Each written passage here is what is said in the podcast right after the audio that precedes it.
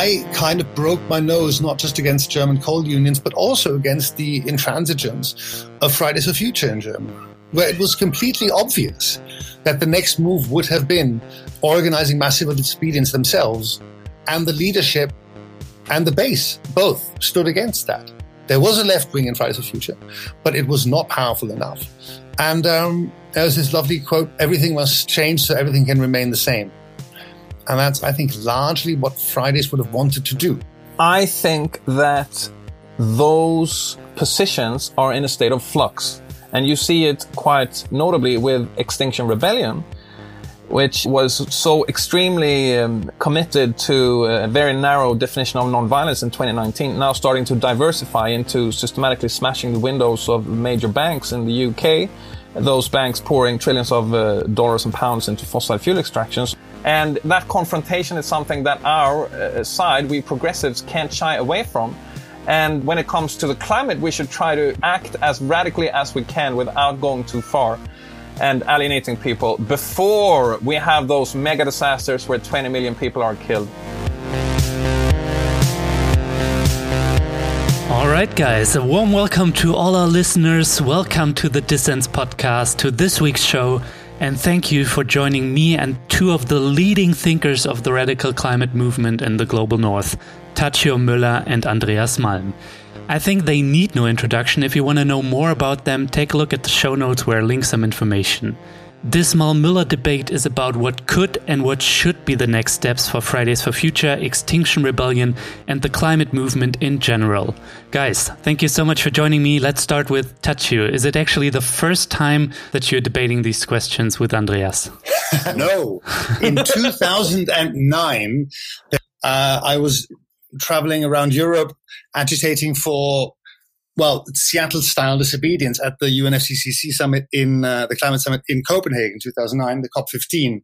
There was a, I'm going to say fairly sort of centrist climate activist in Sweden who was extremely, extremely irritated by the fact that some of us Linksradikale mobilizing for civil disobedience, which may lead to violence.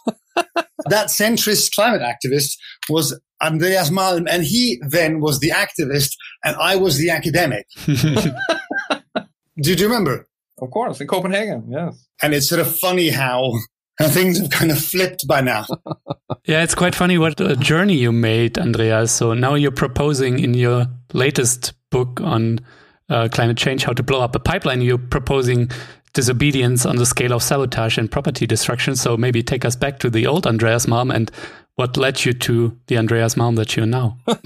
well, I don't know how interesting my personal journey is, but let me just point out that uh, I back then, I mean, uh, the the incident Tadzio referred to, I, I, believe, happened in 2009. Yes, in, in Copenhagen, I think, in the run up to COP15.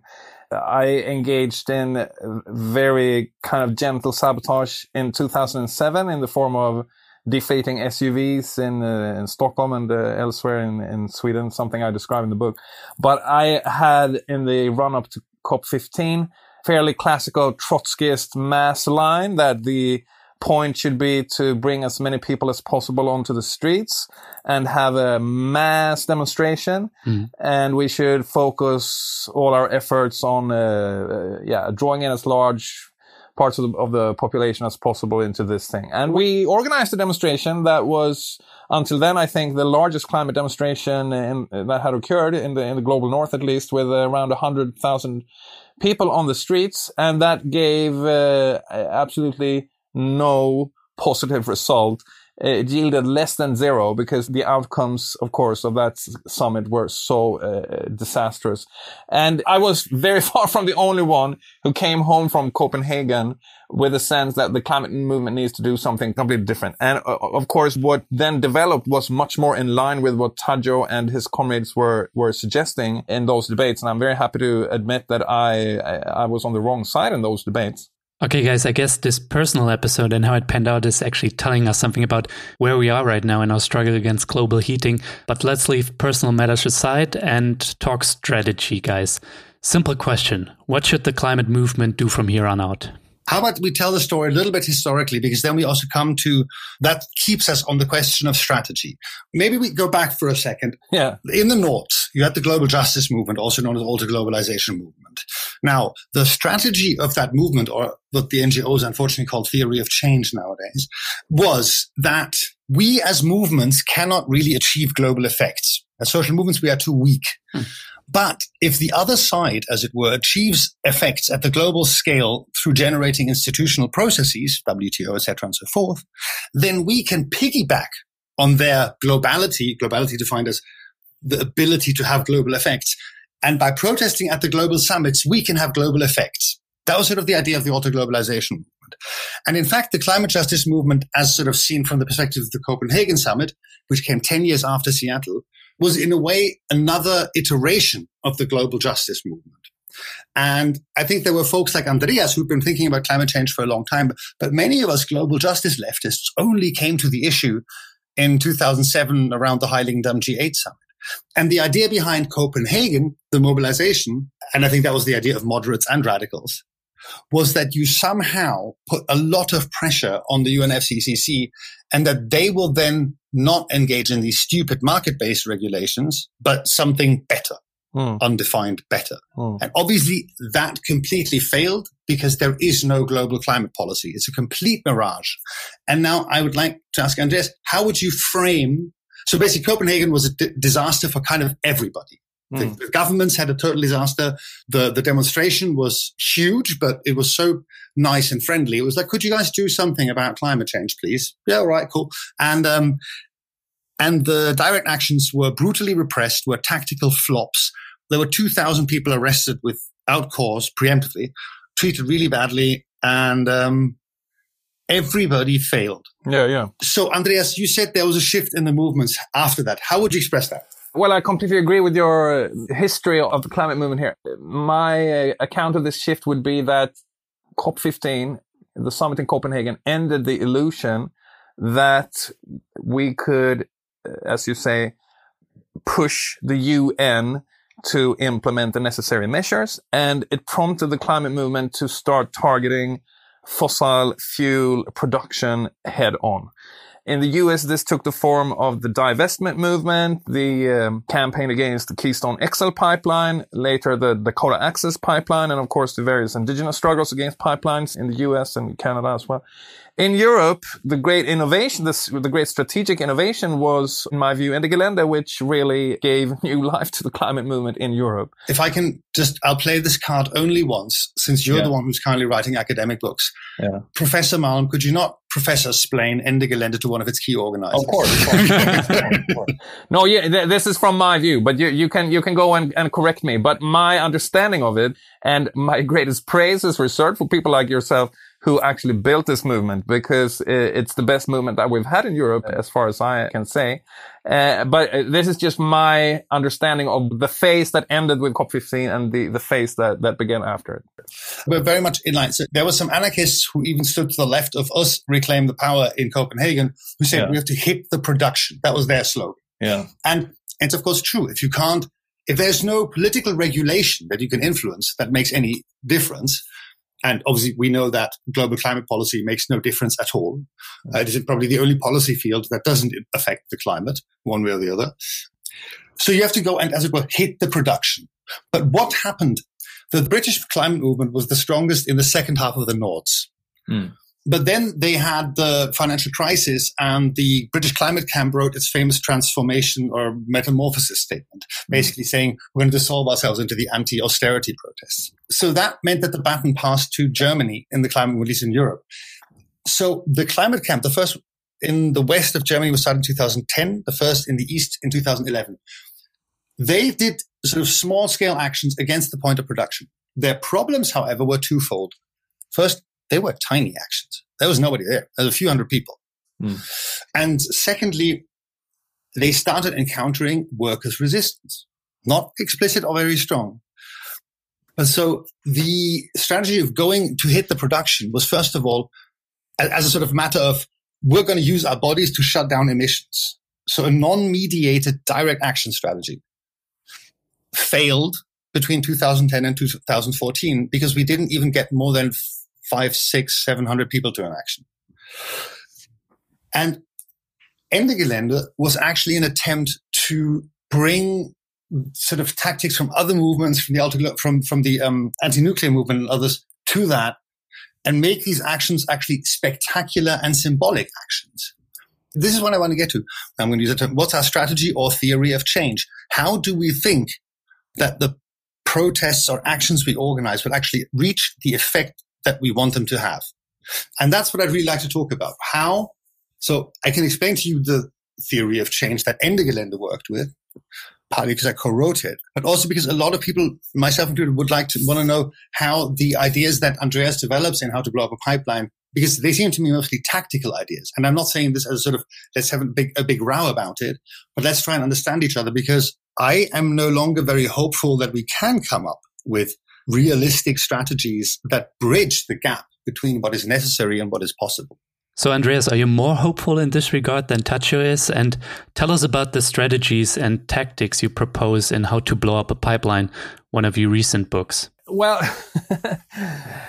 I think that it's some years ago since hope about climate was an emotional uh, fuel um, I don't think that I or anyone else am powered by an exhilarating sense of the great uh, hope we have about the, the state of the climate and uh, what great progress we're making. Well, maybe Joe Biden and, and Elon Musk and Bill Gates have those feelings, but I don't count them really belonging to our camp. So the argument I make in how to blow up a pipeline for an escalation in our tactics and for considering things like property destruction in, in, various forms is based precisely on the realization that we haven't come anywhere near doing the difference that we, making the difference that we need to make. And uh, I'm not suggesting that it is likely that we will win this struggle, however that's defined, but uh, I'm making the case that you cannot base your politics on probability assessments. And if the likelihood eh, of defeat is overwhelming, that doesn't make it any more exigent to fight. To the contrary, the odds can be so bad that it's precisely therefore that you have to fight. Mm. And I think the the fact that we have essentially failed in the climate movement so far, and as uh, Tadzio has eloquently argued in, in several contexts, we have we have failed in even making a dent in the aggregate global emissions curves. Uh, we have failed mostly in uh, local national battles as well. There, there are local victories here and there, but nothing on the scale of what we need. But all of this is just a guarantee that we will have more confrontations and more struggles in the years ahead. Not only about the emissions themselves, but about adaptation, about geoengineering, about negative emissions. And there will be an explosion, a proliferation of political conflicts around climate precisely because the situation is so bad. And that means that it's more important than ever to try to intervene in those various fields because we can't just let the enemy in its various guises decide about what forms of adaptation, what forms of negative emissions, what forms of geoengineering we should have, not to leave out the central question of uh, how emissions themselves are going to develop. Could you elaborate a bit, Andreas, uh, what kind of radicalization you think about uh, that you put forward in your book, How to Blow Up a Pipeline? What kind of direct action are you talking about? Yeah, so you can uh, approach this question from different perspectives, but one thing that really stood out in 2019, and this, this book was a product of the conjuncture of 2019, was that we had a lot of social movement mobilization happening around the world in that year. And the climate movement was the exception to the rule of combative and confrontational tactics in Chile, in Lebanon, in Hong Kong, wherever there was social protest in 2019, it included property destruction and confrontation with the cops. The climate movement was the only one that stayed to exclusively peaceful mass protest and civil disobedience with nothing in uh, uh, along the lines of, of even property destruction. And I think that contrast is quite remarkable and it is not in correspondence with the viciousness of fossil capital and with the magnitude of the problem of the climate crisis. So what the climate movement needs to do, in my view, is to catch up with some of the other social movements that have been developing recently, including in the global north, not the least the glorious uprising after the murder of George Floyd. That, it, that, that is a kind of model for how we can mobilize in, in the global north, in my view. Hmm. Okay, let me let me jump in there because those are some very very interesting points, and it is certainly the case that the climate movement has been in the global north dominated by I mean, there was a sort of normative nonviolence approach pushed very much by the early incarnation of XR, which was extremely annoying. Yeah. Not XR, the normative nonviolence approach.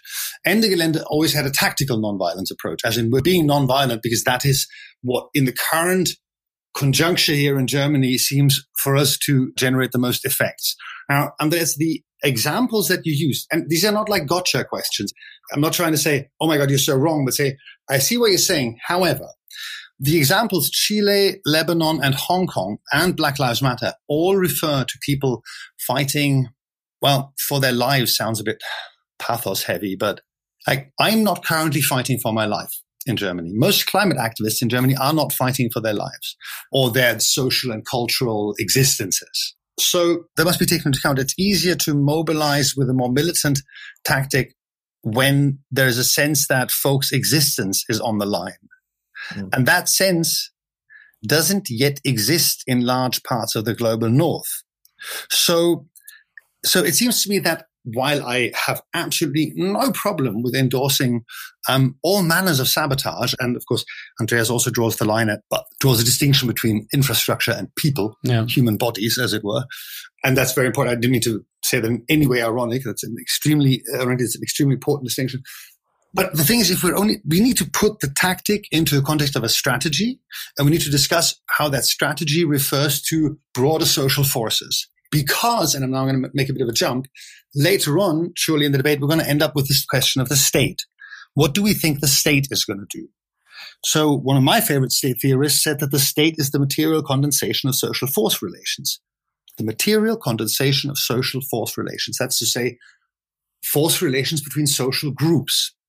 We need to work out who in the global north, which is where your book is largely aimed at, Andreas, and where most of my organizing has taken place, who in the global north actually has the interest and the capacity to stop the climate crisis. Because that was the move that the young Marx made with the industrial proletariat. I mean, he was obviously terribly wrong, but it was still an interesting intellectual exercise.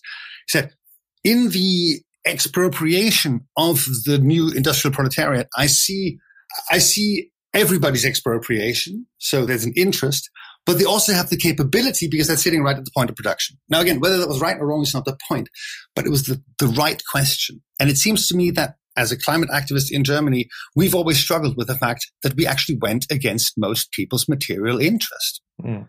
That's a question that isn't answered by giving an excellent and coherent justification of a tactical escalation. No.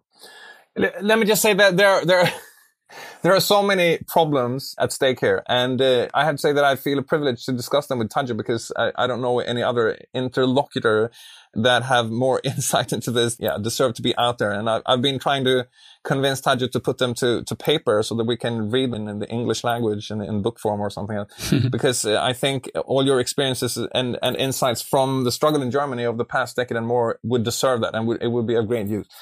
Uh, but let, us leave the question of the subject and Marx and the state to the side for the moment and just stay with the question of the contrast and whether the the reason that people don't fight as militantly for climate justice in the global north has to do with whether their lives are at stake or not. And let's stay with that.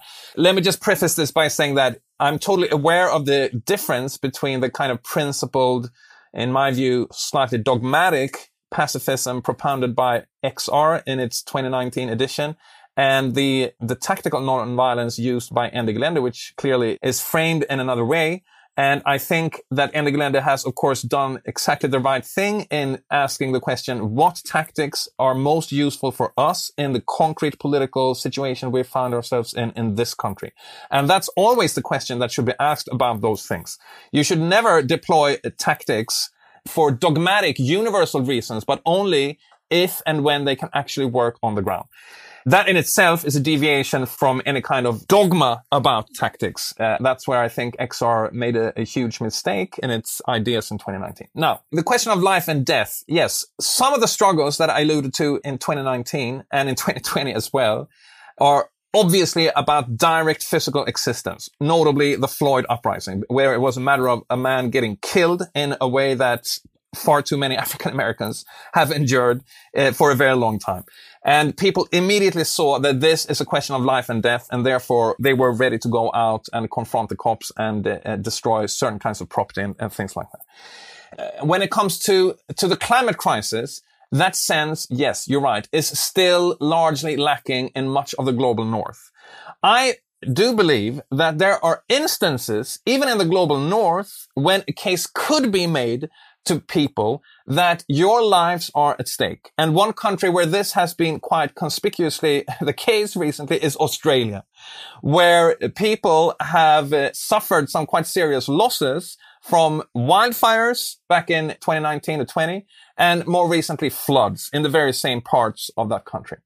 And my reading from a distance is that there is quite a lot of distress and even anger about those losses and that people are quite fearful for their lives.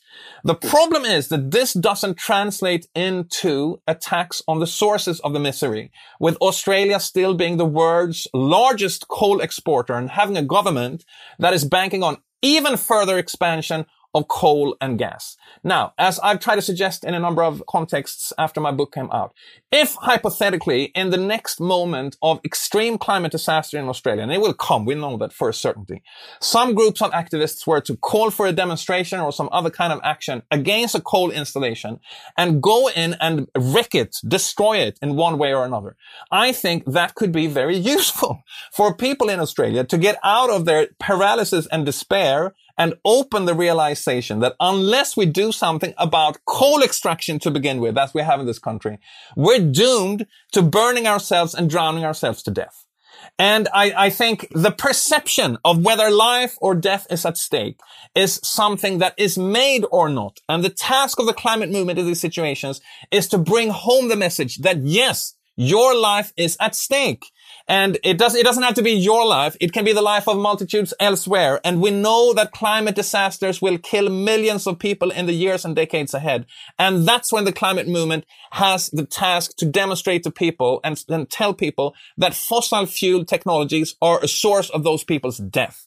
And that, that death is mediated through the atmosphere, unlike the death that was inflicted on George Floyd. But it is death nonetheless. It is murder. It is killing. It is violence. And it should be treated as such. And our task is to, to show this to people in word and in deed. I agree with you, but there were a number of sleight of hands in there. Like, for example, it is either their lives, comma, or the lives of multitudes elsewhere. Now, you're saying this in a supremely racist world where multitudes whose skin color is different. And by the way, I'm not one of those critics who suggests that you're not aware of racism. With the Zetkin Collective, I think you, you, you wrote the white skin, black fuel. Exactly. Yeah. So I'm not saying that you're not aware of that, but it seems to me that you're ignoring a little bit how that structures people's interests. Because of course I can convince people that their lives are at stake in some distant future. To say that multitudes elsewhere are threatened.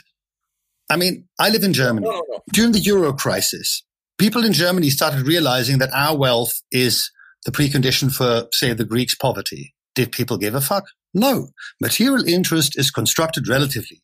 And the global north is essentially, in that sense, a sort of global labor aristocracy. Yeah. The, the, the interests, the material interests of the vast majority of people in the global north are such that they support the continued destruction of the biosphere in terms of their short to medium term material interests. And I do not say this as a matter of moral criticism. I say this as a matter of fact. And it seems to me a little bit that, and that's what you're saying is something what climate movements have been doing for several years.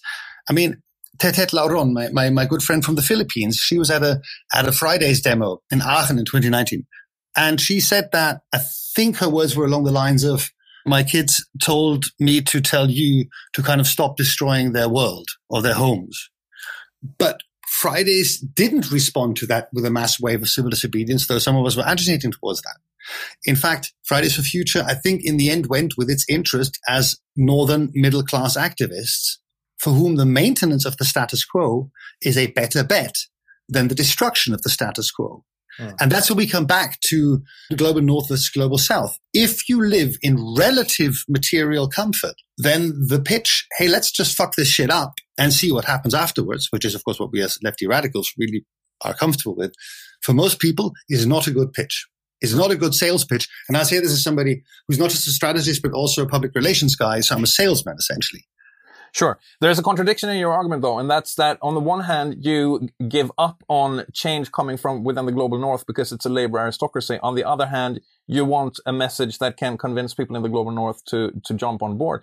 If you go with the line that the global north is essentially a labor aristocracy and that people in Germany are uh, beholden to business as usual and there's no way we convince them, then the, the implication of that would to me be uh, a strategy somewhat along the lines of the Blekingegade band or something like that, that all your actions inside the imperialist core should be designed so as to support people in the global south. And our political mandate as climate activists in the global north stems from what people in the Philippines have to go through. And that to me, I, I mean, I, so, not, so, so, you're putting not, no, no, no, let me just finish. Andreas, come on. Not, let me just finish. I'm not rejecting that argument. I'm just saying that the political implication of that argument you, you're putting words into my mouth. a radicalization and escalation of the tactics. Andreas, now we're doing exactly what male academics tend to do, we're shouting at each other. Now, first of all, I, I do not refer to the Blekinge gang, which is something that we need to maybe explain to the listeners. Yeah, you should. As a kind of urban guerrilla, uh, an urban third worldist guerrilla, mm. like the, the, the Weatherman, Action Directe, Brigate Rosse, RAF, Blekinge. Now, my position, so, so he, I'm going to go back to my own story. Now, Ende Gelände in 2015 managed to kind of revolutionized climate activism. We made it super sexy. We actually were tactically effective. We created a massive sense of empowerment amongst the people who took part, a sense of empowerment that Andreas describes extremely eloquently. Uh, although parenthetically, he was part of the March of Fools, as we in the Ende Gelände command center called it, which, which, massively fucked with our PR strategy. But I understand why you did it. I would have done it as well if I'd been in your finger, as it were. Now, from 2015 onwards, the German anti-coal movement essentially went on a power play. Until 2018, we played every move out of the strategic rule book that we took from the anti-nuclear movement. We played every move at its best. Ende Gelände was sort of the best example of event-based activism we've seen in a long time. At the same time, we had the comrades in Hambacher Wald creating the kind of uh, stable place occupation where you can, on the one hand, generate sort of media activity, but especially you can also train cadre. So you, you had that sort of perfect, you had events and places. And you had an opponent, fossil capital, which was really behaving incredibly stupidly. I mean, when, when RWE said in the middle of 2018, we're going to cut down Hambach Forest, I was angry for three seconds and then extremely excited for three hours because I thought, wow, great. They're giving us exactly what we need. We even defended Hambach Forest. We managed to convince 75% of the German population of an early coal phase out around 2030. Even half of the AFD voters, uh, fascist party, were in favor of that. But still, the political system, driven by a coalition of uh, coal unions, coal companies, and coal regions, managed to beat us back. We got a coal phase out in 2038, which is ludicrous. Mm. So at this point, the strategy of small groups, say, but in the in the lower thousands or low tens of thousands of highly trained activist cadre doing actions, those actions creating media attention, that media attention shifting public opinion, and then some sort of political crisis like say Fukushima happens where the government is forced to act in the way the movement wants. That's the theory of change that strategy that we inherited from the anti-nuclear movement. Yeah, The problem was that the other side was too effective in the backyard, in the, in the corridors of political power where movements are very far away and very weak. So at that point, when the Coal Commission in Germany gave out its report 2038, I fell into a political depression mm. until I saw Fridays two months later. Fridays for Future are a generational actor. In a way, you could do with Fridays for Future the same thing that young Marx did with industrial proletariat. Say, in the theft of this generation's future is mm. contained the theft of all of our future. And given that material interest is constructed relatively, a generationally constituted actor mm. actually, even in the global north, has a material interest for fighting for some sort of climate policy or some climate reform at least because again, it's relatively constructed not vis-a as a generational actor, it would be constructed vis-a-vis folks in the South, but vis-a-vis older generations. Also, Marxism and the left aren't good with understanding generational processes. 1968 was very much a generational revolt. And I think we need to look at the possibility of a global generational revolt and what stands in the way of that. I'm not talking about small scale urban guerrillas. What I'm talking about is hundreds of thousands of people engaging in Ende Gelände style disobedience and not a few hundreds. Sorry, guys, I have to jump in here and give our listeners some perspective before you reply, Andreas. At this point, I'd like to mention that Tadzio is trying not to force, but promote. Yeah, he was lobbying Fridays for Future to take up civil disobedience and the Gelände style tactics, sort of scaling up more militant tactics. And so far, he was not able to convince Fridays for Future's leadership they refuse to engage in that escalation on the grounds that they think it will alienate people and the climate movement will lose respect and support. And to some extent, I see that point. If I think about smashing windows of fossil fuel exporters right now, destroying pipelines, stuff like that, at this moment at least, see the notions of eco-terrorism popping up and dominating public discourse, actually. So, Andreas, what do you think about those two issues? Yeah, I'll comment on what you said, Lukas, and then I, I want to comment on what Tadzio said. I think that those positions are in a state of flux.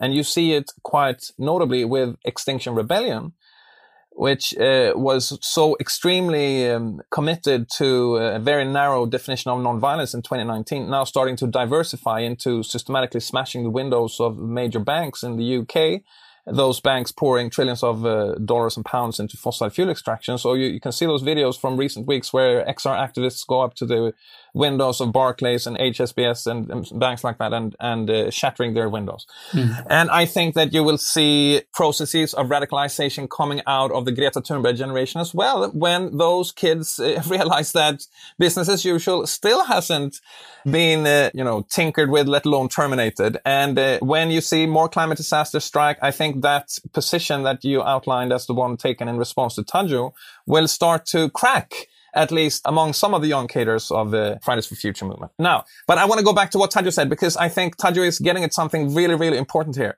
Uh, first of all, my reference to Blekingegade-ligan, uh, the Blekingegade band was not to suggest that your line of argumentation would end up with armed robberies of banks, but what they suggested was that the working class in the global north is not in a position to oppose the imperialist world order because the material interests of the working class are in line with the capitalist classes and therefore everything we do in the global north will have to be on the mandate of uh, national liberation movements in the global south. And there's an affinity with that logic and the logic of some of what you've said, Tadzio. And I'm not saying that the logic is necessarily wrong empirically, because I actually think that you're, you're quite right in particular about some of the trade unions in Germany. And here's where I have a problem with quite a few of my Trotskyist comrades who are upset with what I've written because I don't put any emphasis on trade union struggles. And some of them argue that what I suggest would immediately alienate the trade unions. And still what's important if we're going to make any headway in the climate struggle, they argue,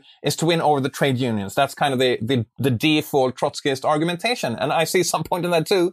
But it's very hard for me to see how trade unions in the global north can articulate a material interest that leads workers into climate consciousness. Mm. Instead, what Tadzio is, is arguing in, in, his, in his latest intervention here is that the other subject that we have in the global north that can potentially be a subject for change is the youth and that it's based on age.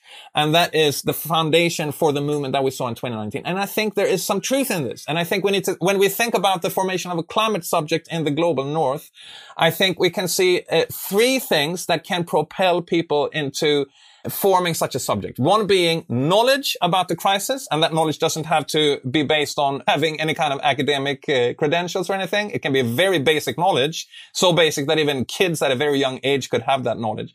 Or it could be the experience of climate harm or alarm, or it could be third, solidarity with people in the global south. And I think you saw all those three factors at work in the movement in 2019. And I think these factors will intensify in the coming years, including the experience of actual harm from climate disasters. We saw that in 2018, and that was a very important factor in triggering the mobilization in, in 2019. The extreme heat, the droughts, the wildfires really made people quite scared. And even in affluent countries like Sweden and Germany, I think in the summer of 2018, that will happen again. We don't know if it will happen this summer, but it's coming again or in, in different forms. And you will have hopefully hopefully, but this is a matter of movement, uh, mobilization and tactics and uh, ideology production. Hopefully you will have solidarity with people in the global south when they suffer even worse disasters.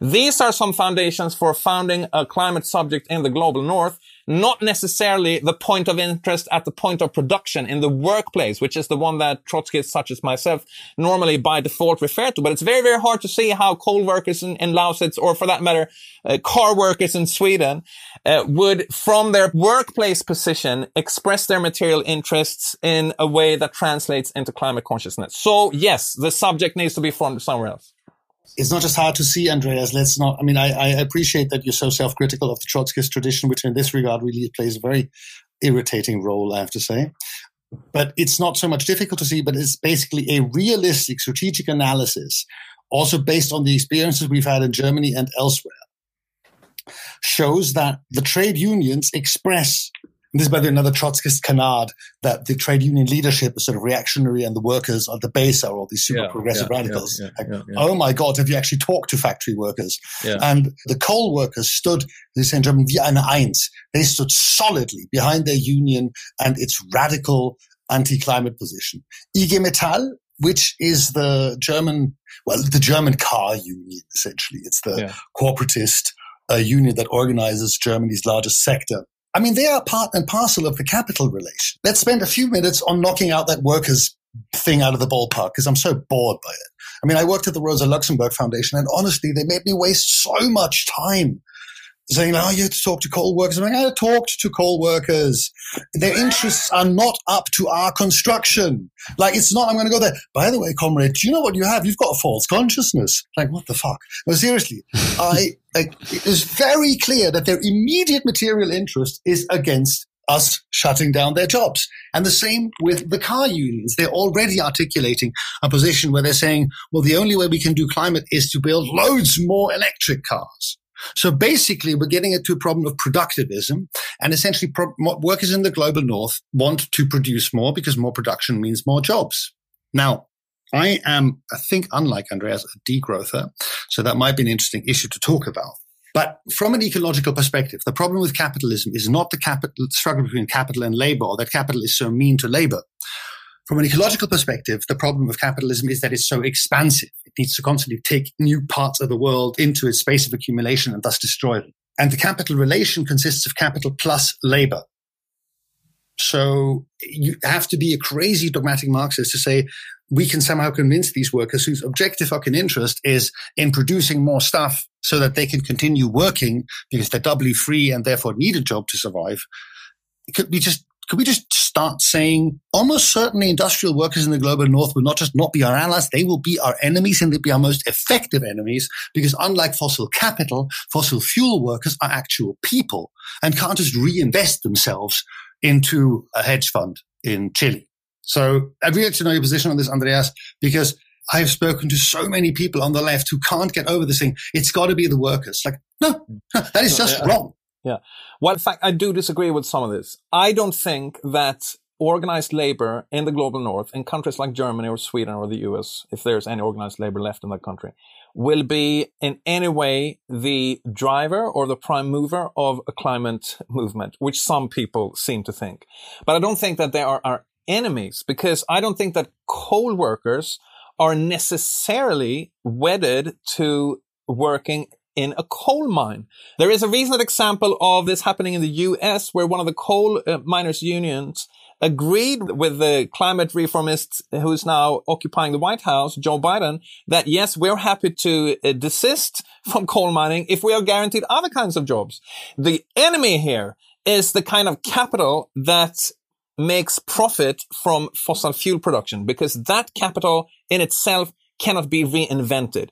Mm. The process of accumulating capital through fossil fuel production cannot be transferred to uh, renewable energies. What, what I mean by this is that if you have an oil platform, you can't turn that oil platform into a centralized solar power plant or, or a wind turbine or something else.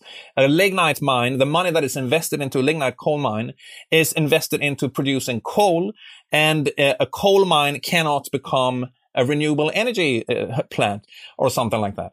Uh, so the, the capital that is embodied in fossil fuel production, that is our enemy. But the workers themselves, precisely because they are people, as you said, don't have that identical interest in that particular work that they're doing. Uh, they might very well find other more fruitful work, more, more stimulating work in other fields. And I think the point that we shouldn't lose in the Green New Deal and similar projects is to make our interest compatible with workers and make them potential allies, not the drivers of the climate struggle, but on our side. Sorry, but that is the same twaddle I've been hearing. Sorry to, I'm not insulting you. I'm insulting my ex-bosses at the Rosa Luxemburg Foundation. Yeah. I hope they're listening to this. that is the same time wasting crap I've spent years on in Germany. You yeah. say the workers aren't necessarily our opponents.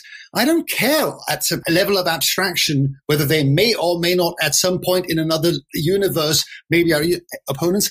They the coal union was the single most effective player in Germany in shutting down the coal movements for a rapid coal phase out. Fact. Fact. Yes, I agree. Also, they said, sure, we'll stop working coal if you can offer us other jobs. Now, I have done a lot of reading on the subject of just transition. Just transition, a term come, that comes from North American trade unions from the 80s and 90s, where you had the first struggles between environmentalists and labor. And they said, oh, just transition is one where everybody is happy, the environment and the workers and folks from the global south. The only ones who might be unhappy are like the 0.1% or something like that. Now, it's sort of, I call this a left wing Pareto optimum, where, where redistribution is sort of, okay, if only if the 1% suffer. Now, the thing is, the large fossil fuel infrastructures are almost all industrial monocultures. You will no doubt agree, Andreas, you literally wrote the book on fossil capital. Um, and since you said such nice things about me before, I say, I actually don't have climate debates anymore. Um, I really largely have uh, lots of gay BDSM sex and work as a sex worker and find that a much more interesting to talk about currently than the climate. But Andreas is as sort of single-handedly, as I said, uh, saved Marxism from irrelevance in the climate crisis with powerful writing that addresses concerns of actual activists that resonates with the sense of urgency that drives this movement. And we're currently having a debate that over the last years has helped the German climate movement back a lot because we basically invested energy into moving people, coal workers, from the active opponent category in the Alinsky uh, spectrum of allies to sort of allies, which is, which is impossible. It's impossible. You can't move people from active opponents to allies in a short time. Back to why that's the case. So, having written the book on fossil capital, you know that fossil fuel infrastructures are largely industrial monocultures. Mm-hmm. Now, and you have to imagine industrial monocultures a bit like agricultural monocultures. If you take a field, you screw it for 40 years with industrial agriculture, monocropping, and pesticides, etc., and so forth you're not going to get a permaculture garden the year after, after you shut that down. Mm. And there is not an example in the world where a large, dirty industrial sector was shut down in such a way that was considered just by the workers mm-hmm. in such a way that they didn't fight against its closure. Now, I'm not saying this in any way, in a normative way. I'm just saying there is not a single empirical example. Not even the Chinese government based on its authoritarianism, probably has a fairly high degree of, of, of control over its workers, was able to reduce steel production very easily. Because you can't just shut shit down in an industrial monoculture sector and then hope something new grows there. They will lie, the fields will lie fallow for several years. Every ex-industrial region is a poor region. Northern England, the Rust Belt, the industrial parts of Eastern Germany. If you have a dirty industrial monoculture, first of all, it's going to be a poor area. So the workers, if you say they're going to stop working in coal if there are other jobs, understand the position, but it's also a ploy. The, the, unions know that there is no alternative. They've been fighting against alternatives in those regions for 30 years at the very least. So just we're doing the same thing that has sort of driven me out of the climate movement. We are wasting time on questions that have empirically been answered. Hmm. And in the minds of intellectuals are probably easier uh, uh, to sort of jump over. But there is simply no alternative that we can offer folks in Lusatia, one of the East, the East German coal region, or the Rhineland. There is no alternative. They will fight us. And somebody explained to me how we change the German car sector at mm. current levels of productivity, because that would mean no job losses, to something better. Like, there is no way. And the question isn't an abstract one, but a concrete one. Mm. let, let me say that to suck each other's dicks in a metaphorical fashion for another moment. uh, let, let me say. oh, I so look forward to the non-metaphorical dick sucking yeah, that will happen yeah, in about an hour or so. I hope you excuse the metaphor. I mean, I think this is one of the things that are so valuable with your experience that it needs to be brought out because it would if not poke a hole, at least create some doubt in much of the global discourse around Green New Deal and all these things that this actual struggle with the unions that you've had in Germany uh, needs to be uh, uh, brought to a wider audience because there is still a lot of illusion around how these things can work out. Now, having said that, if I were a committed Swedish social democrat, I would point to the example of the policies that were in place in this country in the 50s and 60s, where you had uh, very rapid industrial technological development shaking out one sector after another. But you had a social democratic state that quite smoothly managed to move a part of the workforce from those industries that were shaken out to others that were on the rise through re-education, retraining, and uh, geographical redistribution in a more or less planned manner. Now, I am not that very committed Swedish social democrat, so I'm not going to point to the. Tack so mycket. Yeah. But uh, I, I don't. I'm not. I'm not sure that the situation is entirely as bleak as you suggest. But I think you're you're right on one very central strategic point, and that is that the climate movement really will waste time if it designs and tailors its methods and, and tactics and interventions exclusively to win over the, tra- the, trade unions. That's a kind of mirage that serves as a distraction of uh, for the movement, and it's a very very important point that you're making there. But I'm not I'm not entirely prepared on giving up on the idea that there can be some compatibility between uh, a, a, climate transition and uh, working class material interests, even in the global north. That's as much of a Trotskyist as I'm still am. Okay, I gotta say that at least so far I have not given up on the working class in the global north, at least to be an ally. Um, but Tadzio, before you reply to Andreas, I would you, Andreas, like to describe where you see possible points of intervention where we can align the interests of workers in the global north with the climate justice movement. I think of, I think, for example, of the labor I think, for example, of labor time reduction or the conversion of certain fossil fuel heavy industries. Yeah, we can look at the dirtiest sectors of all, such as oil production. Now, I have argued that central demand in every country where where oil companies are privately owned would be for their immediate nationalization. But those entities do not have to be uh, liquidated physically because in the oil companies, there are uh, the chemical and engineering and technical skills that we need to start draw CO2 down from the atmosphere through direct air capture. Now, this opens onto another venue of debate, namely our, our, views of negative emissions technologies, and in this case, more particularly direct air capture. But I think that one of the advantages of that idea is that you can keep employees of nationalized Total, nationalized Shell, nationalized ExxonMobil in employment. You just set them to work on something that they are technically capable of doing, namely draw CO2 down and pump it down into the ground and reverse the accumulation of CO2 in the atmosphere. When it comes to the auto industry, I do think, and here I'm in alignment with, with my comrades in the Fourth International in Sweden who work in the auto industry, that you can imagine converting the production of cars into something else. I mean, the, the auto industry is an incredibly versatile technical apparatus that could just as well produce DAC machines or solar panels or something else. That hasn't happened yet. I, I know. And the union cadres that have proposed it have come nowhere so far. But we have a lot of political projects that have failed. I mean, the, the Palestinian freedom struggle has been a failure for a century. That doesn't mean that we should give up on it and so on and so forth. There's a few differences. First of all, conversion is another one of those terms that has no empirical referent at all. There is no example. Well, there's of the kind that would lead to workers in these sectors to not fight against that conversion. These are all just, they're empty signifiers around which the unions can manage to convince us, the industrial unions, that they are not our enemy, while at the same time lying in bed in really awfully submissive ways, and I say this as a submissive, with the car industry. I mean, my submission is much more stylish than that of the trade unions. they're basically, with their right hand, they're working with the car industry to expand production, and they send their left hand, the one guy or girl who knows about conversion, to speak to us climate activists. Yeah. I mean, I have basically been screwed over in ways that I don't appreciate by the trade unions way too often. Also, I'm way too impatient. Given that there's not that much time to do these processes, also we're going to have to talk a bit about the corona demobilization. Hmm. Because yeah, obviously yeah, yeah, in 2020, it would have been the point when Fridays for Future would have had to fight back against the inaction of the German government.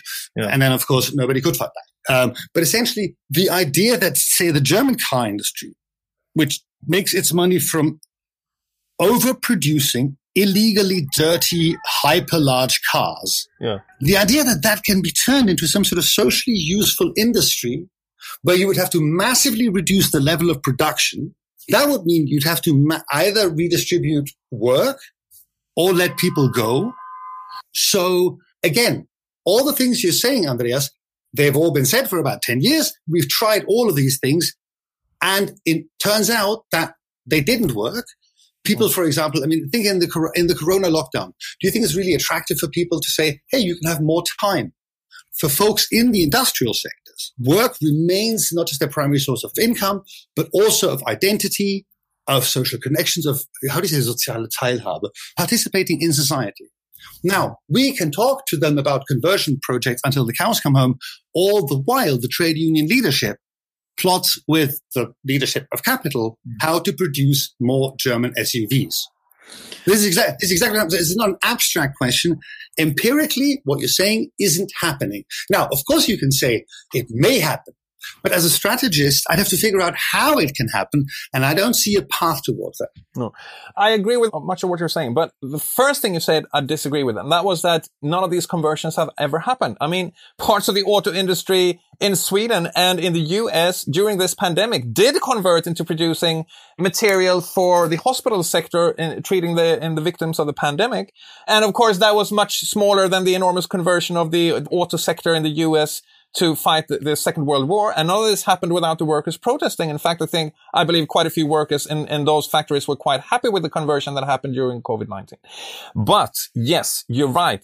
Again, I stress this we cannot, given the awful state of the labor movement in our countries, adapt our strategies to the single focus of winning them over. We just have to keep that as part of the transition that once it gets underway, if it ever does, the workers will have to be on board, not our enemies. Now, uh, we, we need to recognize, I think here also that the generally dismal state of class struggle in our part of the world, in our moment in history, is a major obstacle to any progress on the climate front. If we would have had the 1970s as the time when we had to de- deal with, with acute climate catastrophe, the, the parameters would have been very different. That was when the working class was at its, at its peak of political and economic strength in our part of the world. And that also opened the working class at least it's more more advanced cadres to questions around quality of life, quality of labor, reduced labor time, and all of these things that are now so incredibly difficult to talk about because the working class is a decomposed social political force that is fragmented, that is completely under the control of its bureaucracy, and that is fighting to maintain its material interests, which still include, which should of course acknowledge, and that's the, the labor aristocracy component, quite a few material privileges. And the combination of this means that the working class in our countries today isn't necessarily that emancipatory force that we would like it to be on the climate front. And we really should, should get away from that traditional illusion about the working class without, I hope, giving up completely. Okay, guys, let's move on. We agree that workers will not be the driving force in the struggle against global heating. Uh, the question remains whether we can win them over as allies or not. Sure. Okay. But where do we go from here?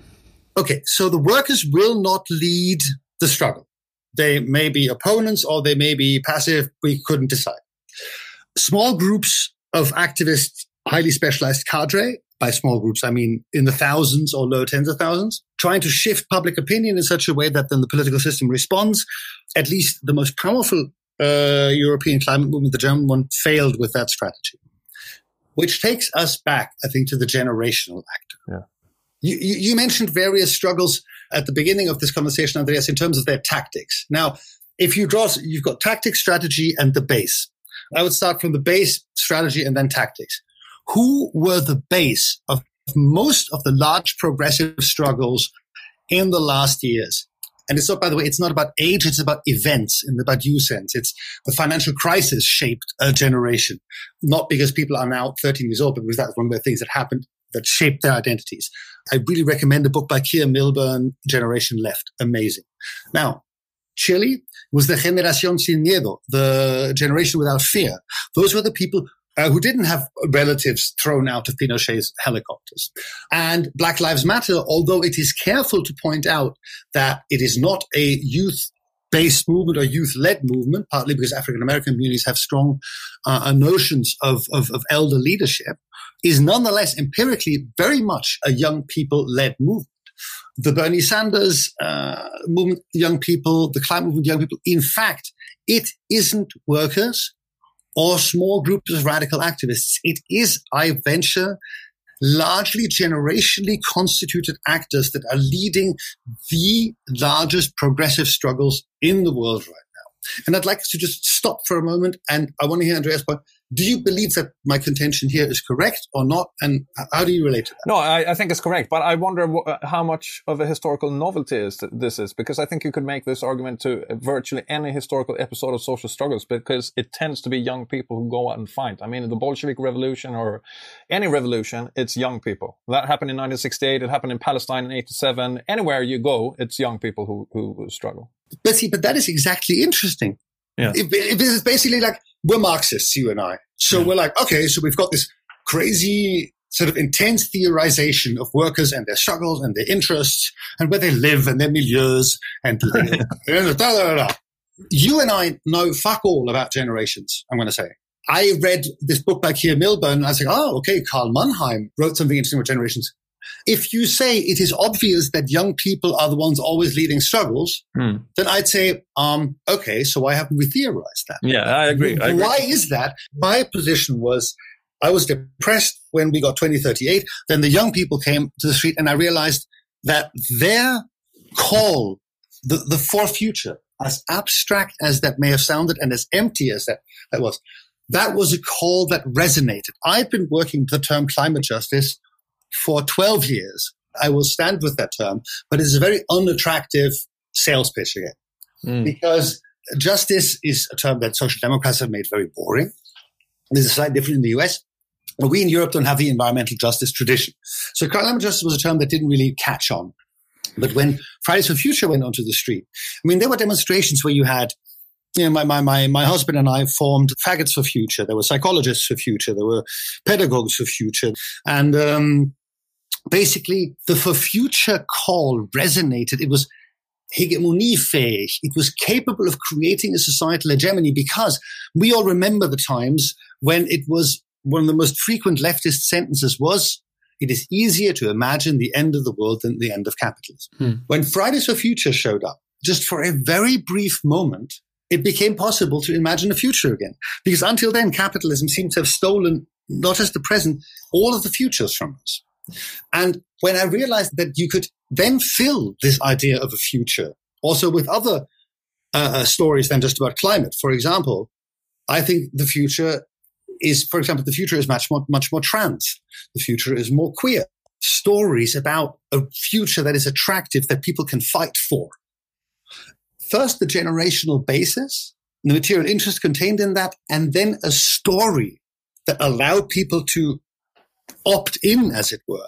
That made them into the actor that mobilized 1.4 million people in Germany on the 20th of September, vastly dwarfing any other climate protest that had ever happened. Now, at that point, I thought, okay, this is interesting, except that then the German government, at the very same day of that demonstration, had the chutzpah to publish its Klimapaket, its climate package, climate policy package, which was a spit in the face. I was, I was actually on the stage uh, when that came out and I standing next to close to some Fridays cadre. And I was looking at them thinking, okay, now they're going to have to like start calling for some form of sabotage, uh, mass disobedience or whatever. And they didn't.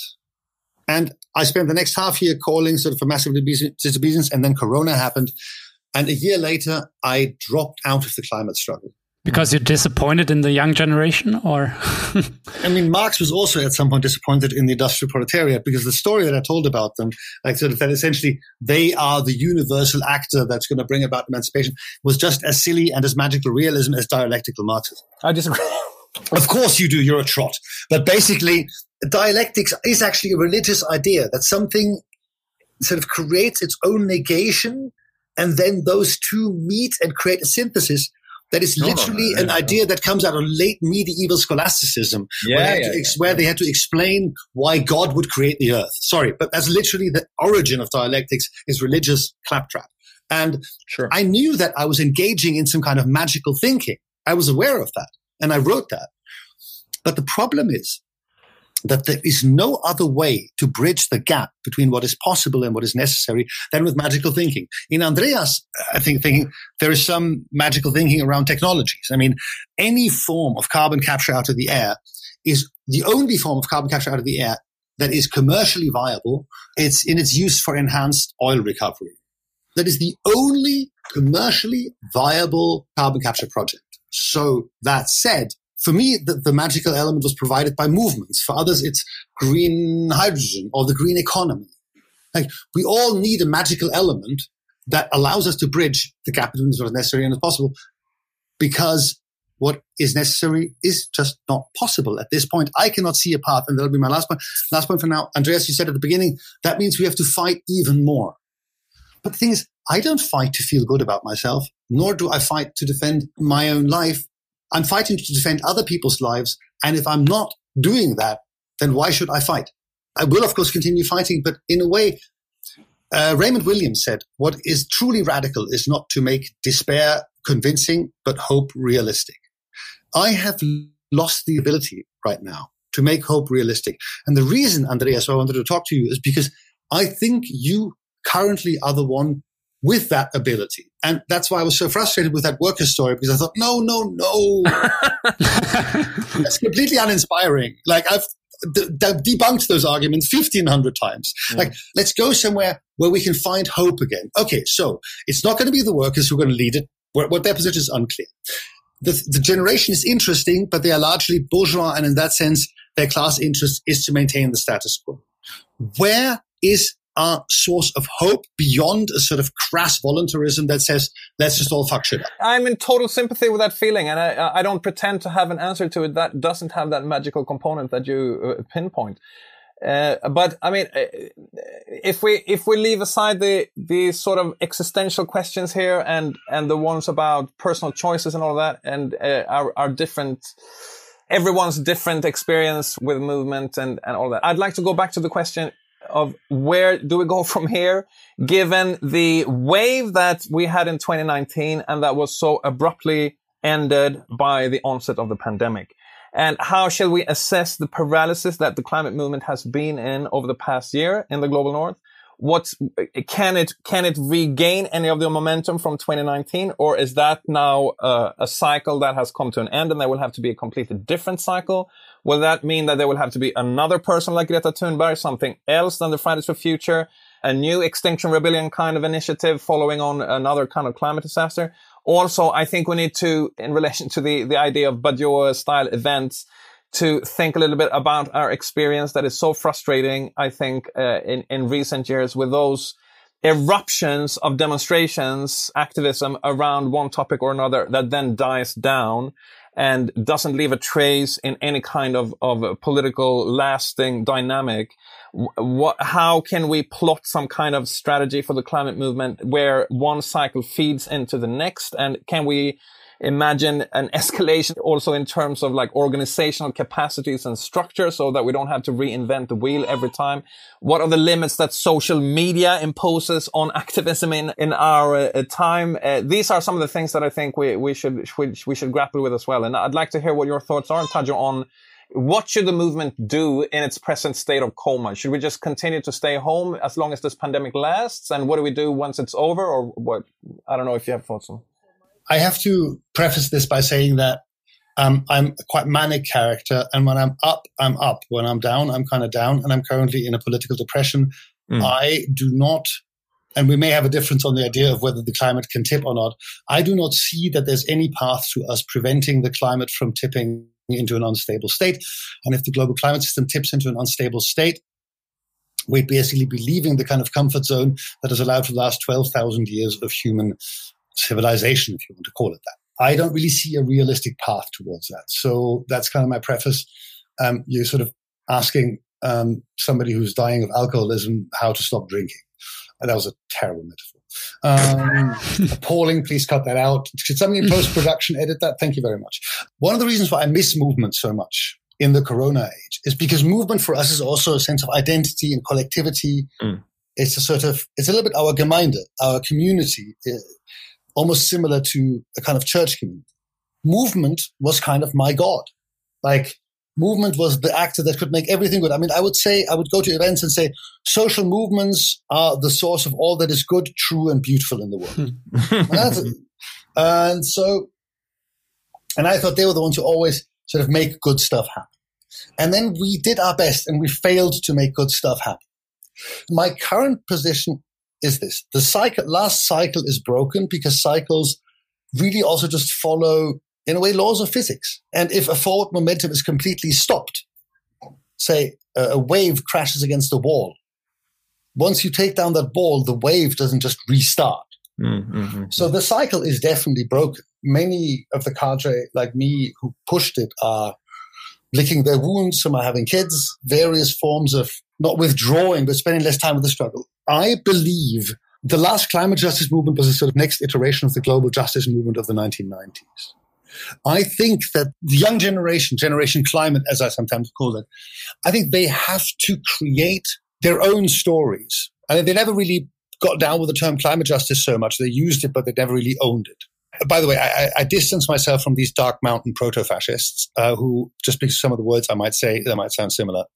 Uh, if you don't know them, don't look them up. sort of apocalyptic people in the global north who say, well, everybody's going to die, so we're just going to retreat to a mountain. It's like, yeah, you're going to not fucking die, you white, rich bastard. But um, so I do believe that the world is going to become a darker place in this century. And I think that the stories that we told in the 1990s were still kind of residues from the 1970s, where there still was a perspective for a sort of real global justice, even some kind of revolution in a positive sense. I think we may have to say goodbye to that perspective and ask ourselves, what are stories that we can tell now in a world that will get darker? I mean, this isn't the only pandemic that will happen. I mean, you know, we're all watching news and sort of the stories about how this may be the new normal. I think the news cycle will be led by a global generation and it'll tell stories not of global revolution, but maybe of moments of empowerment or of, of, of moments of emancipation or of, of, of moments of joy. Or in my case, there'll be a lot of moments of horny and hotness. that, that doesn't sound very hopeful.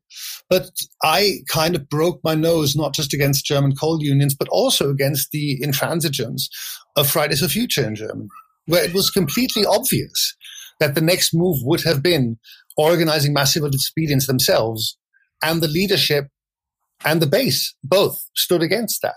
There was a left wing in Fridays for Future, but it was not powerful enough. And um, there was this lovely quote, was it by from the Leopard?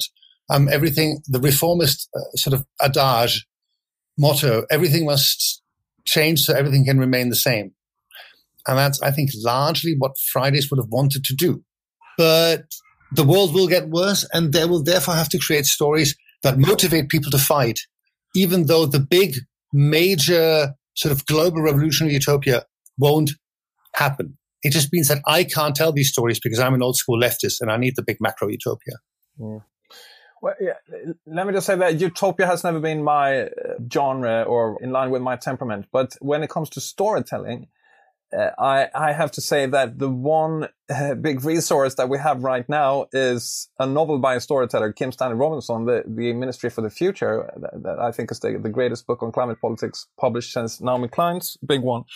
And the story that it tells is uh, of a world that's getting darker, Uh, it starts with this uh, hyper lethal heat wave that kills about 20 million people in northern India in 2025 in the course of just a week.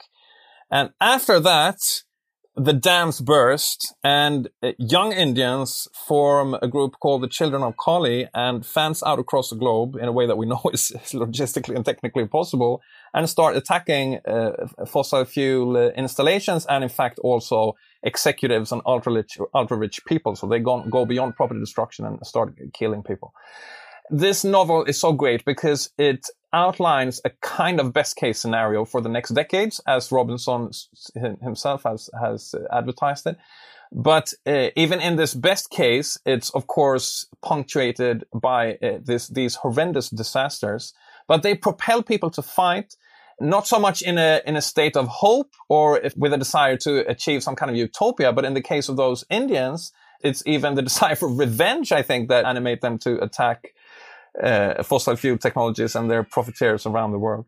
Public Enemy had this line in the great album Apocalypse 91, The Enemy Strikes Back. It starts with the future holds nothing else but confrontation. And I think that has never been truer than now. And uh, that, that confrontation is something that our uh, side, we progressives, can't shy away from. And when it comes to the climate, we should try to act as radically as we can without going too far and alienating people before we have those mega disasters where 20 million people are killed and things like that. Not because we think this would bring us communism. I mean, the struggle for communism will be that for survival in the, in the coming century. And here, here, my position is completely in line with that outlined by the Salvage Collective, which I, I, see as the antidote to Dark Mountain, while at the same time being a, a representative of a kind of a, a, revolutionary Marxism without any optimism, without any illusions about us being on the on the cusp of, of victory or anything like that.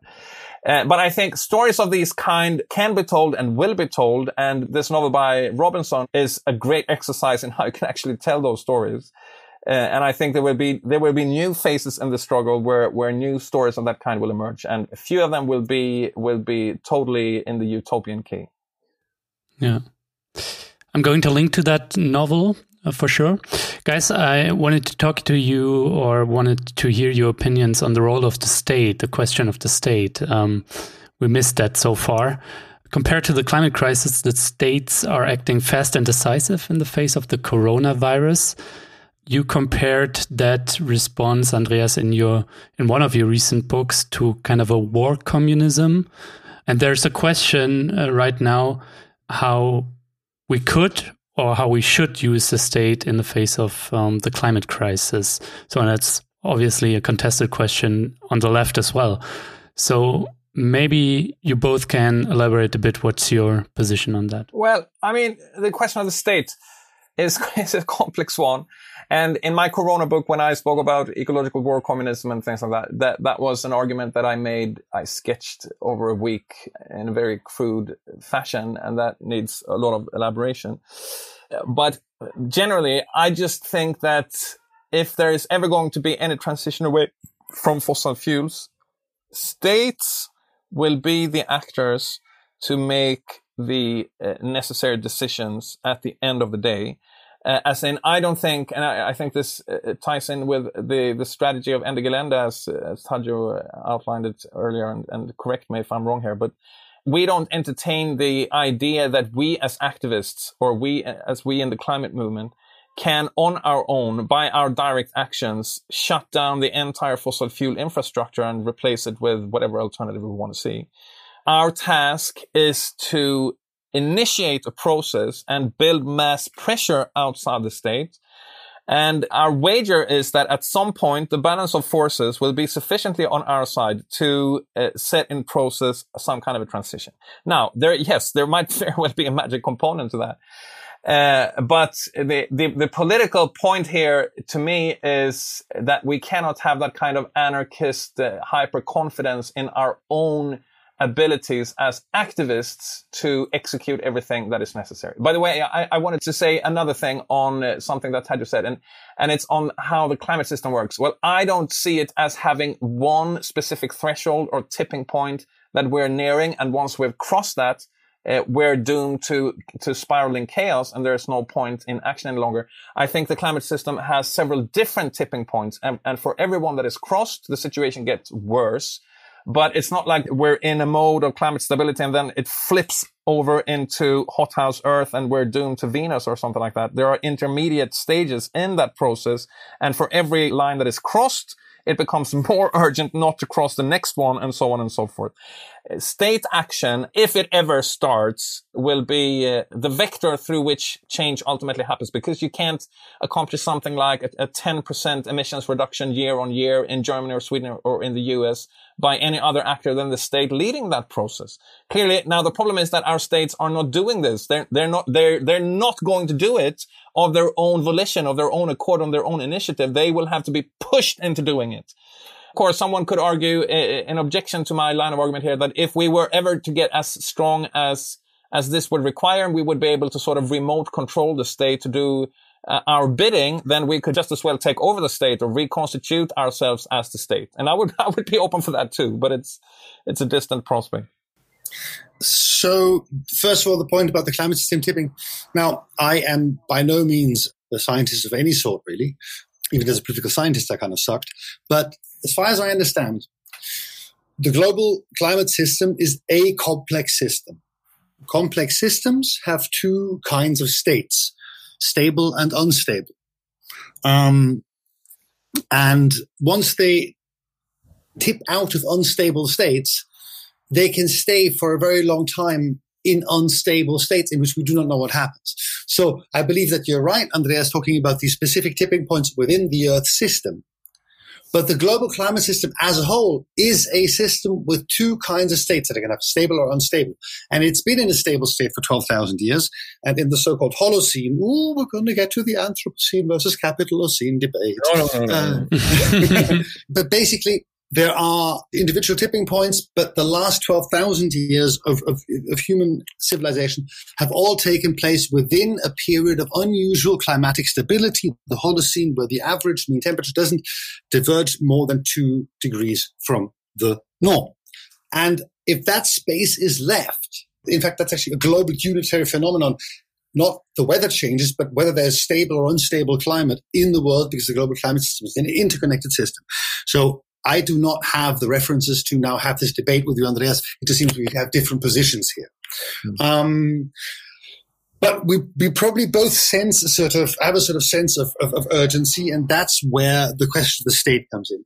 I probably I think actually that this idea that there are kind of anarchists who want to do everything in their small scale backyards is more prevalent in Sweden, where anarchism, I lived in Sweden for a while, anarchism is more prevalent there. There's actually a politically relevant anarchist union, SAC, unlike Germany's FAU, which is three people. it's quite politically irrelevant here too, I have to say. But I, I am happy that you I, that this is your diagnosis. Uh, that I'm, I'm, hopeful that you're right. That but basically, it seems to me that, that that's sort of you're triggering people in their identitarian reflexes. Like the way I always do it is, all right, can your collective produce my HIV medicine?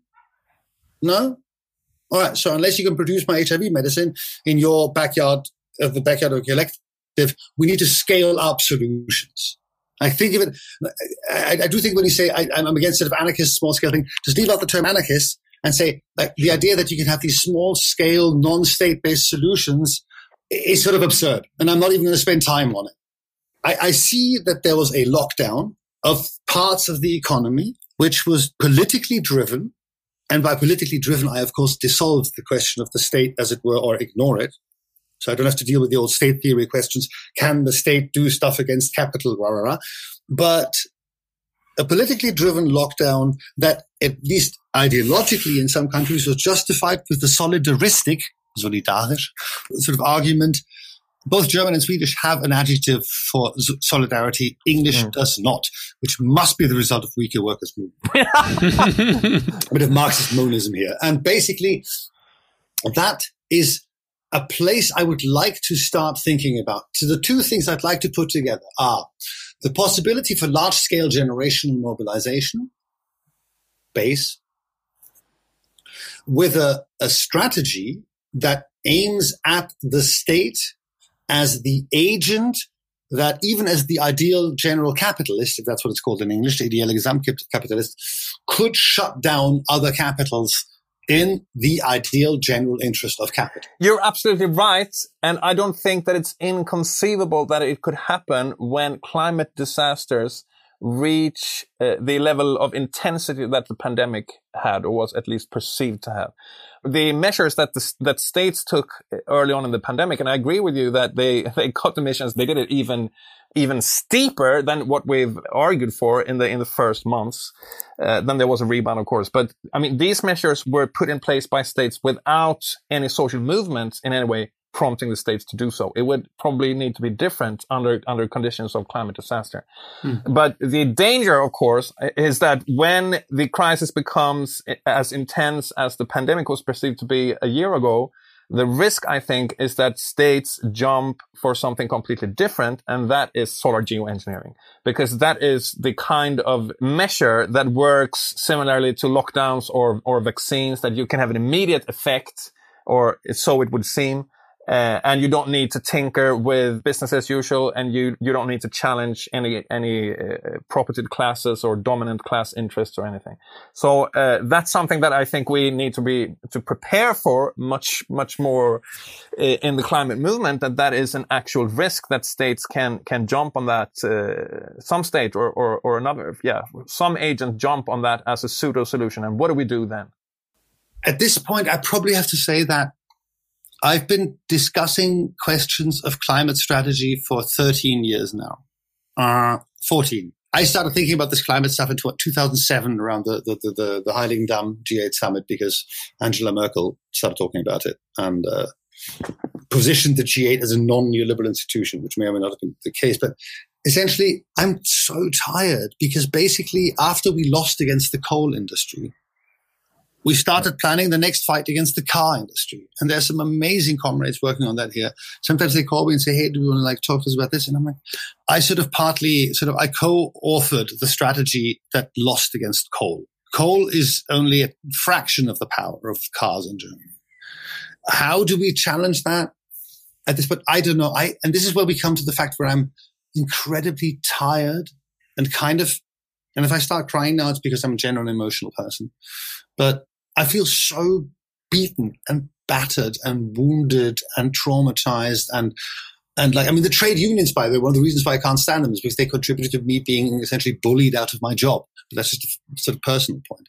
Um, just for just a moment I don't know I want to have the luxury of saying and I know that's a luxury and a privilege I don't know the answers to those questions because I spent 14 years thinking about them and writing about them and traveling around the world and fighting and getting my ass kicked and and and sometimes you know briefly winning as with Ende Gelände.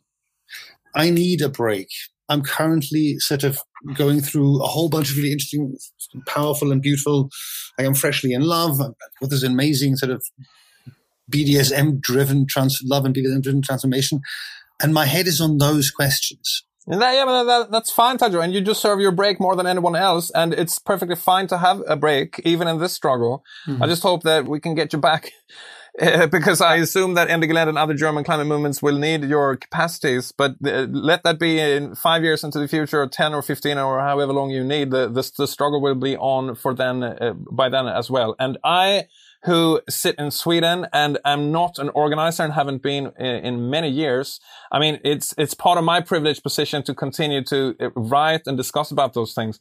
I haven't paid the, the price of an activist uh, banging my head against the wall of, of trade union bureaucracies and making other kinds of, of personal sacrifices the way that you have in recent years. So I'm not going to try to convince you to to stop with what with doing what you like to do and get back to exactly what you've been doing for 13 years. I hope there are other comrades who can take over. And the quality of the Ende Gelände cadres, to me, seems to suggest that it, there are indeed quite a few comrades that can. I don't know if they can step into your shoes, but they they they they probably can continue to do some some great work. And uh, my I guess magical hope is that with coming events, coming climate impacts, you will see more people, not fewer, plunging themselves into desperate climate activism.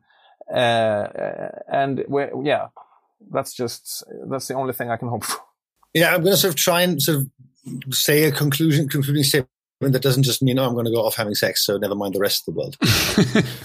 global injustices will multiply. And if we do not fight against them, the global north, we are the worst kinds. We are the kind of white liberals that Martin Luther King hated, who said that his problem isn't so much the sort of hardcore racist, but the white liberal who doesn't realize that his position in life is connected to what that white racist does. So I'm not saying stop fighting. I'm saying we have to adjust the way we think the fight to the possibility of none of it winning in the way we imagine it. And we have to write new codes, stories, and songs. And I meant this in the metaphorical sense. I, am not sure I like most activist songs, but um, um, for a world that's going to get darker. We've sort of been at that point before, but one that's not the Dark Mountain story to retreat. And so I haven't read the Salvage Collective for a while, but maybe there's some stories in there. But there are amazing young cadre. And in a way, I'm also just stepping back from a movement where I'm incredibly, I'm going to start crying, where I'm incredibly proud to have contributed to the, to the creation of something like Ende Gelände and to have inspired all these people. And now, now I just need to take a break and light a joint because I'm bleeding. And if I look back at the battlefield, I, I get scared and I just need to be away for a while. That's that's perfectly fine, and uh, I hope that uh, yeah, yeah, you'll be back at some point, and in the meantime, other people will step forth. I know, and those will mostly be they will be younger, more more more female, and less pale yeah, than yeah, you, yeah, Andreas. Inshallah, inshallah, inshallah. That's absolutely central. Absolutely. Some good final words, uh, Tadzio and uh, Andreas. Thank you so much for being on the show. Thanks, Lukas, for organizing Thank this. Thank you, Andreas. Much love. Thank you, Tadzio. Much love from here.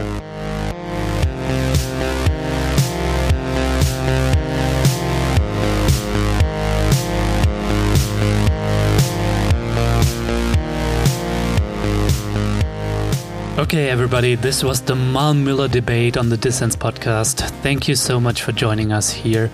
And if you want to know more about Dissens or my work, and if you want to support my work, which you can do, then have a look in the show notes or go to my website, dissenspodcast.de. There you find all the information and every possible way to support my work here. Again, thank you for tuning in, and we hear each other next week with a new episode of Dissens.